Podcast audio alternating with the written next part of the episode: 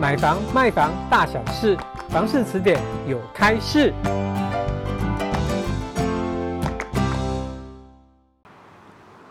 对对对啊，对啊。哦，好痛啊！还好吧，还好吧。是谁放置这个物品在马路上啊？真的很没公德心哎。这个真的不可以放吗？当然不可以啊，因为马路是公社用不可以放置私人的物品在马路上，因为这样会影响到行人和车辆的安全哦。那阿明来跟大家分享公设用地的部分哦。公设用地它的全名是公共设施用地，它包含了呢道路啊、公园啊、绿地、学校、河道，就是那个水沟、大水沟哦。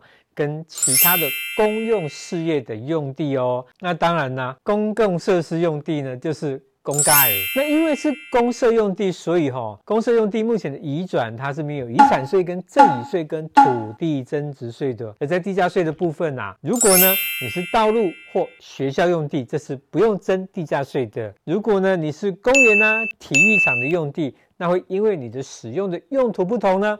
会有十趴、五十趴到七十趴的费率，但呢，如果你是停车场的用途，那就只有十趴的费率哦。那接下来我们说说公社用地的小常识。公社用地就是政府啊将来会征收使用的土地，但是它现在没有用，那它会用都市计划的方式来规划，就是会画起来、圈起来啦。那土地所有权人是不可以说 no 的，那这就是所谓的公共设施保留地。所以啊，公共设施的保留地的所有权人呢，在土地被征收前，他在自己的土地的使用呢，他有很大的限制。那政府呢，要弥补呢这个所有权人他使用受到限制，他在税法上给予相关的优惠啊。这个真的听起来怪怪的，嗯、我的土地。